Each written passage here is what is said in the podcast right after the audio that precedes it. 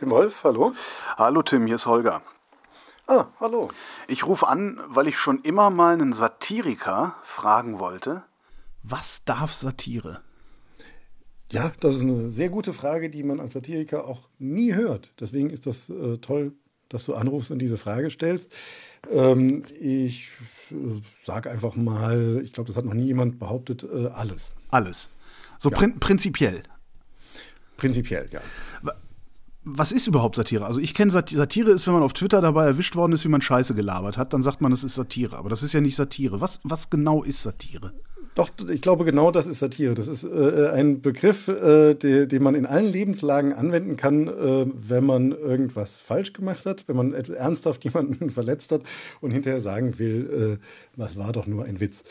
Auf dem Schulhof praktisch, äh, am Stammtisch und keine Ahnung, wo noch, äh, wo noch diese Art männlicher Humor gepflegt wird, ich weiß es nicht das ist Satire auch. Äh, ja, ich, habe ehrlich gesagt tatsächlich, obwohl ich äh, selbst als Satiriker firmiere, keine so genaue Ahnung, was Satire ist, weil ich glaube, das wandelt sich so im Laufe der Zeit.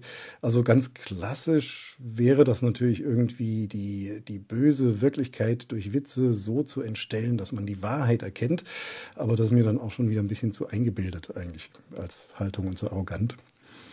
Also für mich oder zumindest für meine Erfahrung als, als Titanic-Autor, Chefredakteur und Herausgeber war eigentlich immer, Satire bedeutet, die Realität als Material für Komik anzusehen und damit im, ja, im Normalfalle ein bisschen Freude zu erzeugen und im besten Falle irgendeine Form von Erkenntnis, was aber auch, glaube ich, der zweite Teil nicht ganz so oft funktioniert hat.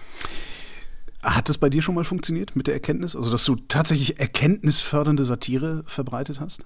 Gab es da so Rückmeldungen? da müssten, müssten andere, das, ja, es gibt schon solche Momente, in denen, also die, tatsächlich äh, ernsthaft befriedigend ist es natürlich, wenn sich jemand meldet und sagt, äh, dank diesem Heft, dank diesem Witz oder so, ist, äh, wurde ich getröstet, ist mir irgendetwas aufgegangen oder, oder dergleichen. Das sind natürlich schon die schöneren Momente, aber garantieren, dass das funktioniert, kann man nicht. Also ich kann umgekehrt als Komikkonsument sagen, dass ich, glaube ich, über Perspektiven, die nicht unbedingt die meinen sind, äh, am meisten über Komik äh, irgendwie erfahren habe. Also ich weiß, glaube ich, das meiste, was ich über Rassismus weiß, weiß ich von alten Richard Pryor Stand-up-Comedies aus den, aus den 70ern oder so, die ich als Jugendlicher angesehen habe. Das, das hat bei mir besser funktioniert als, als ernsthaften Unterricht. Und natürlich wäre das äh, schön, wenn Komik äh, auch, die man selbst produziert, diese Wirkung hat, aber das, das äh, ist, glaube ich, nicht die Voraussetzung. Beziehungsweise sind wir auch wieder an dem Punkt, wo man sich selbst wichtiger macht äh, und Satire wichtiger macht, als, als sie ist, glaube ich. Das heißt, es ginge auch ohne Satire? Ja, selbstverständlich. Es gibt, glaube ich, in sehr großen Teilen der Welt äh, geht es sehr gut ohne Satire. Satire ist, glaube ich, ohnehin wie die meiste Komik ein Luxus. Ein, ein, das immerhin ein Zeichen dafür, dass es in einer Gesellschaft so zugeht, dass zumindest alle einigermaßen satt sind und äh, irgendwie grundversorgt und, und es sowas wie, wie Freiheit gibt in irgendeiner Form, weil äh, ansonsten wäre das, was wir als Satire ansehen, ja etwas eher, was man unter der Hand oder heimlich weitergeben müsste. Der Chef hatte mir zwar verboten zu fragen, was Satire darf, äh, ich frage es aber trotzdem nochmal, was darf sie denn im Krieg? Immer noch alles, weil wir sind gerade im Krieg.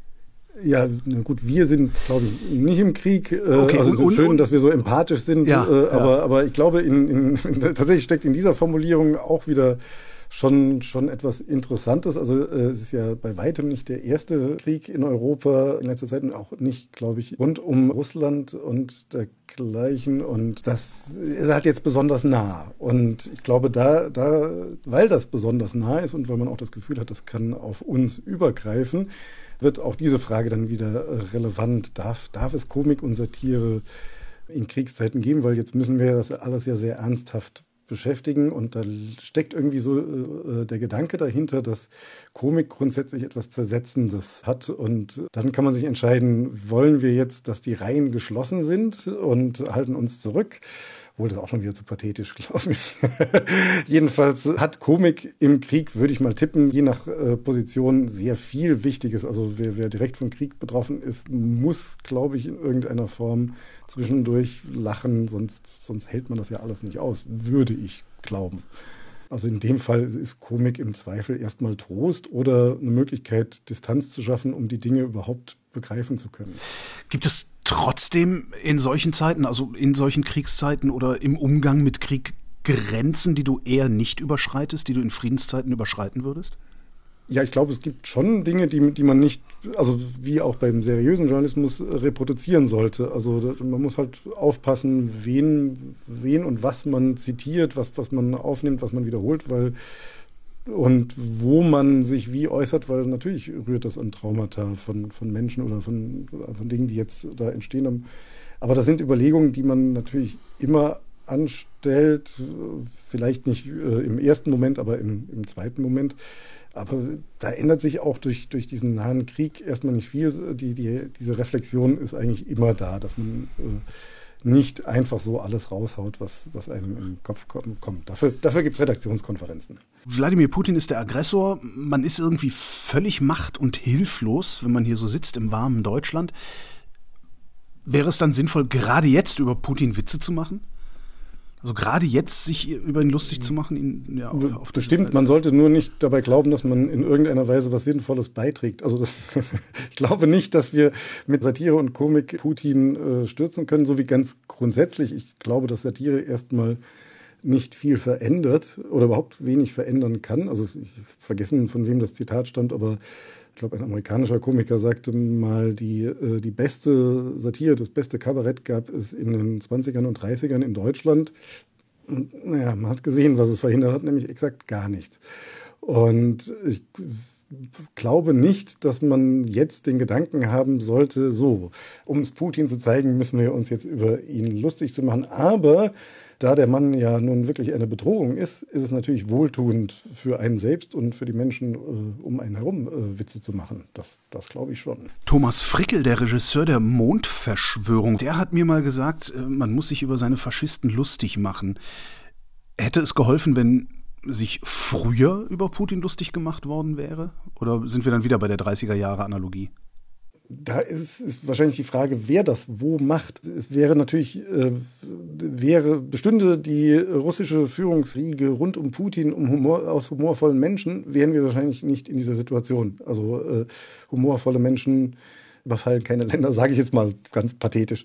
Aber äh, ich kann mir nicht vorstellen, dass man von außen mit äh, Satire irgendwo eingreifen kann. Das, das, das sind immer äh, innere Prozesse, die im Zweifel funktioniert dann ja Satire sogar als, das, als Teil des Feindbildes. Ne? Also man kann, kann Witze ja immer nehmen und äh, das ist das Böse, das der Feind äh, uns antun will. Und, aber es ist auch kein Grund, es sein zu lassen. Es ist einfach nur, ich glaube nicht, dass man damit irgendetwas anderes erreicht, als sich selbst in irgendeiner Weise äh, zu vergewissern, woran man ist und äh, wie man das alles besser aushält. Naja, also, aber ich meine, also Böhmermanns Ziegenficker-Gedicht also, hat immerhin zu einem diplomatischen Konflikt geführt und dazu geführt, dass dieser Majestätsbeleidigungsparagraph äh, bei uns gestrichen wurde. Das stimmt, das ist einer der wenigen Fälle, in denen äh, Satire etwas erreicht hat, aber auch nur Deutschland intern, nämlich ein alberner, äh, nie, nie mehr benutzter Paragraph äh, wurde abgeschafft. Bei Erdogan hat das, glaube ich, sehr wenig erreicht. Du schreibst ja auch für Böhmermann. Ähm was hat das aus, aus euch Autoren da gemacht eigentlich, dass ihr so einen Impact hattet? Also spornt einen das an, jetzt auch, keine Ahnung, das gleiche mit Putin zu machen, auf dass äh, da auch irgendwas Diplomatisches passiert? Das, ich kann da nicht für alle sprechen. Ich äh, glaube, äh, dass auch dieser äh, zweifelhafte Erfolg, der ja auch mit sehr vielen äh, Problemen einherging, nicht, nicht zu so einer Selbstüberschätzung äh, führt, sondern ich glaube, die Haltung ist bei den allermeisten Menschen, die Komik produzieren, weiterhin ähm, so verarbeite ich die Welt. Ich mache die Witze zuallererst für mich und dann hoffe ich, dass möglichst viele Menschen darin, daran Gefallen finden und, und im besten Falle äh, Trost und Erkenntnis. Stichwort äh, Böhmermann, also ZDF-Magazin Royal. Habt ihr überlegt, gerade jetzt vielleicht keine Witze zu machen, gerade jetzt mal nicht on air zu gehen? Das sind mit Sicherheit auch Überlegungen, die man an äh, dieser Stelle hat. Aber auch darin liegt wieder, also sind wieder so mehrere Punkte. Das ist so, so man kann da in gewisser Hinsicht dann einknicken und sagen, das ist jetzt alles so ernst dass man lieber die Witze lässt, aber dann produziert man eben natürlich noch, noch mehr Ernst. Und äh, wenn man grundsätzlich für sich selbst der Meinung ist, dass Witze nötig sind, um das Ganze zu verarbeiten, würde ich zumindest dazu tendieren, nee, nee, sollte man weitermachen. Aber es ändert natürlich die, die, die Sendung selbst und die Haltung selbst. Also es kann natürlich nicht die gleiche Lockerheit herrschen wie, wie vielleicht an, an anderen Tagen. Auch Komiker sind Menschen äh, zum Teil. Und äh, auch die müssen ja natürlich ihre Ängste und Sorgen und so verarbeiten. Komiker sind Menschen zum Teil, zu welchem Teil denn nicht? Äh, das war ein sogenannter Witz. Äh, ah, Komiker okay. sind äh, vor allem, äh, also komische Menschen, Komikerinnen auch, sind vor allem Neurotiker, würde ich sagen. Was ist denn das für eine Neurose, die einen komisch sein lässt oder die macht, dass man komisch sein will? Ähm, ja, das ist einfach ein Missverhältnis zur Welt, das einen zwingt, ständig irgendwie Korrekturen am eigenen Weltbild durchzuführen, die äh, dadurch, dass man so unbedeutend ist, dann oft irgendwie äh, so ein, eine Fallhöhe, eine Reibung erzeugen, dass, dass andere lachen müssen. Gott, das klingt jetzt sehr klug. War es vielleicht gar nicht, weiß ich gar nicht. Aber ich, äh, zumindest weiß ich aus Erfahrung, dass Neurosen und Komik oft einhergehen. Will der Komiker, dass andere über ihn lachen? Ja, andere zum Lachen zu bringen, produziert Kontrolle. Zum Lachen bringen ist, ist schon, glaube ich, ganz im Kern etwas sehr Körperliches. Es ist nämlich, also es ist faszinierend, dass man ohne jemanden äh, zu berühren überwältigen kann. Also ganz klassisch, also so ganz klassische reine Komik hat ja sogar das Ziel, äh, andere komplett zu enthemmen. Also äh, dass die Leute sich bepissen vor Lachen oder so. Das ist schon das ist schon etwas Mächtiges. Und es ist, glaube ich, gar nicht so überraschend, dass es oft Leute sind, die, die sich in ihrer Jugend nicht ganz so äh, mächtig gefühlt haben, dass sie dieses Mittel wählen, um das in irgendeiner Weise auszugleichen. Wenn du nochmal auf den Krieg guckst, erzählt ihr jetzt andere Witze, ihr Satiriker oder ihr Komiker? Oder erzählt ihr einfach die gleichen Witze wie sonst auch? Es ist halt bloß Krieg. Mm, ja, sowohl als auch. Also Witze, also ganz klassisch Witze, komische Zusammenhänge, Pointen sind auch immer ein bisschen Technik. Also das, das erlernt man, also oder man hat es irgendwie intuitiv drauf, aber klar, also die, die Muster sind ähnliche, aber natürlich, wie in jeder Situation, passt man sie auf das aktuelle Geschehen an und überlegt sich, naja, ist das jetzt ein Muster, das hier an dieser Stelle funktioniert oder, oder nicht? Und man guckt halt noch zweimal drauf, was sagt das jetzt aus, was man vielleicht an anderen weniger bedrängenden, bei anderen weniger bedrängenden Anlässen nicht in dieser Form macht. Warum? Naja, wir haben wir nicht alle das Gefühl, das sind jetzt äh, noch ernstere Zeiten als, als sonst. Wenn es noch wichtiger ist, wäre das dann nicht äh, erst recht Grund genug, sich noch stärker darüber lustig zu machen? Das könnte ja ein Ergebnis dieser Überlegungen sein, aber es ist dann noch mehr Arbeit. Weil aus einer besonders ernsten Situation in etwas Komisches zu kommen, ist natürlich besonders schwer. Man muss ja, muss ja so viel Abstand gewinnen, dass man über, äh, über etwas lachen kann. Und deswegen überlegt man zwei, drei, viermal, ob das jetzt so funktioniert. Aber ich glaube, das unterscheidet sich gar nicht so sehr von also zumindest in, in der Struktur von sonstiger Berichterstattung auch. Also wenn äh, jetzt werden natürlich alle Nachrichten hoffentlich noch, noch häufiger oder deutlicher überprüft, zumindest wenn man seriösen Journalismus machen äh, will, weil, weil ne, die Wahrheit stirbt zuerst und so weiter. Also das sind halt einfach Zeiten besonderer Aufmerksamkeit, in der sowohl das Seriöse als auch das teilweise seriöse Komische äh, mehr Aufwand, präziseren Blick brauchen. Jetzt sind wir uns ja alle einig hier im Westen, also es ist ja ungeahnt sozusagen. Und äh, eigentlich müsste doch die Komik genau da dagegenhalten. Wie würdest du dagegenhalten? Gegen die Einigkeit? Ja, wie würdest ja, du da das Reibung ist ein Problem. Das ist einige Zeiten sind, es ist immer ein Problem, wenn man den Impuls hat, äh, dagegen zu sein. Aber auch das muss, muss man dann wirklich sehr konkret ausverhandeln. Auch deswegen ist ja schön, also Komik ist ja ein Gruppenereignis und deswegen schreibt man ja auch in, in irgendwelchen AutorInnenräumen und so. Da muss man einfach gucken, äh, lohnt es sich für einen Witz in diesem Moment äh, Einigkeit zu, zu, brechen oder nicht. Was, was auf jeden Fall nicht passieren sollte, ist, dass, dass man zu, zu, keine Ahnung, Frontkomikern äh, wird und irgendwie jetzt äh, ganz äh, im Sinne der, der Sache äh, Witze für, für Vaterland und sonst wie macht, das fände ich trotz allem unangemessen. Es darf weiterhin in alle Richtungen irgendwie funktionieren, aber trotzdem überlegt man zweimal, ist, ist das jetzt gerade die Aussage, die man treffen will oder nicht. Oder die Wirkung, die man haben will. Zelensky, der ukrainische Präsident, ist selber Komiker, der in einer lustigen Serie einen Lehrer gespielt hat, dem, der zur Präsidenten der Ukraine geworden ist. Gibt, gibt, geht da noch ein Witz drüber? Da ist auch, das sind wir bei diesen, einer dieser Momenten, wo, wo Journalisten gerne Realsatire schreiben. Das ist äh, schwer ins draufzusetzen. Ich habe auf jeden Fall größten Respekt äh, vor dem Mann, weil gemessen, also daran, wie ich sonst Komiker kenne, wie ich auch mich kenne, also sonderlich kriegstauglich sind die alle nicht. Also deswegen, äh, ja, also entweder ist er kein guter Komiker oder er ist einer der ganz, ganz wenigen Komiker, die, die das hinbekommen. Jetzt mal von der anderen Seite geguckt, und zwar vom Ernstnehmen hin. Ich, anscheinend ist das größte Problem, das äh, die Welt gerade hat, Putin nie ernst genug genommen zu haben. Ist dir das auch passiert oder hast du anders hingeguckt? Keine Ahnung, ich könnte jetzt natürlich sagen, dass ich total klug war und vorhergesehen habe, dass der Mann einfach immer nur expandieren Das war jetzt deine Chance. Ja. ich glaube, das, das stimmt nicht. Ich glaube, ich habe Putin immer, wie auch sonst, als Material für Witze empfunden, aber vor allem als für Witze über Deutschland. Also zumindest bei der Titanic war äh, immer die Haltung, Witze über das Ausland sollten eigentlich immer eine deutsche Perspektive behandeln, weil da kennen wir uns einfach nicht so gut aus. Deswegen war war Putin meistens eigentlich Anlass für einen Witze über Gerhard Schröder oder so. Ne? Also wir hatten sowas wie ähm, äh, Putin gnadenlos, der Russe zeigt sein hässlichstes Gesicht und dann eben ein Foto von Gerhard Schröder.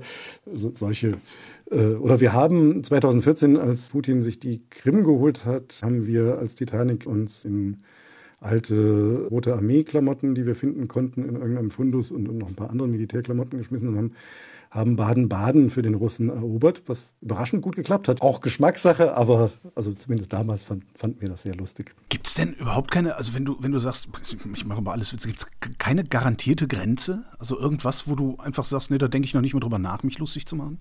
Ja, das, das spürt man, glaube ich, einfach von selbst. Das ist nicht so, das ist, glaube ich, nichts Vorgeschaltetes, sondern es ist so ein Moment, in dem man merkt, ach nee, das geht mir jetzt zu weit und, und dann lässt man es. Das ist aber auch die Schwierigkeit, also äh, zu schreiben und zu präsentieren, da, da ist einfach ein großer Unterschied. Man hat, äh, auch wenn man, wenn man jetzt für, für Böhmermann schreibt, aber erst recht für eine Zeitschrift, hat man kein direktes Publikum und eigentlich entstehen diese Grenzen, in einer Aushandlung mit dem Publikum. Also wenn man, wenn man Witze macht in, in äh, keine Ahnung, in einem Club oder, oder wo auch immer, äh, spürt man relativ schnell, wenn man für das Publikum zu weit geht. Das teilen die einem schon mit. Und sei es, dass sie nicht lachen. Diese Verhandlungen hat, hat man nicht, wenn man, wenn man äh, eben diese Zwischenstufe Text hat. Und das macht es tatsächlich ein bisschen problematischer, weil dann eher mal irgendwas drüber hinausgeht, was man vielleicht selbst lustig findet, aber dann das falsche Publikum findet oder, oder gar keins. Aber das ist halt einfach Teil des Geschäfts, dass man, also wenn man, wenn man sich so vorher Grenzen setzt, dann, dann entsteht sehr wahrscheinlich gar keine Komik. Sagst gerade Böhmermann, Böhmermann wird senden diese Woche. Was wird das für eine Sendung? Verrätst es? Äh, das, das darf ich vertraglich, glaube ich, gar nicht, aber äh, bestimmt eine sehr, sehr gute. Das darf ich vertraglich abgesichert sein. Schaltet sie ein, sie ist sehr gut. Ja, genau. Tim Wolf, vielen Dank. Ja, ich danke. Äh, es war schön, in meinen Kriegszeiten mal angerufen zu werden und mal über ein bisschen was anderes zu reden. Und das war Holger ruft an für diese Woche. Nächste Woche reden wir wieder über Medien und bis dahin gibt es reichlich über Medien zu lesen auf übermedien.de.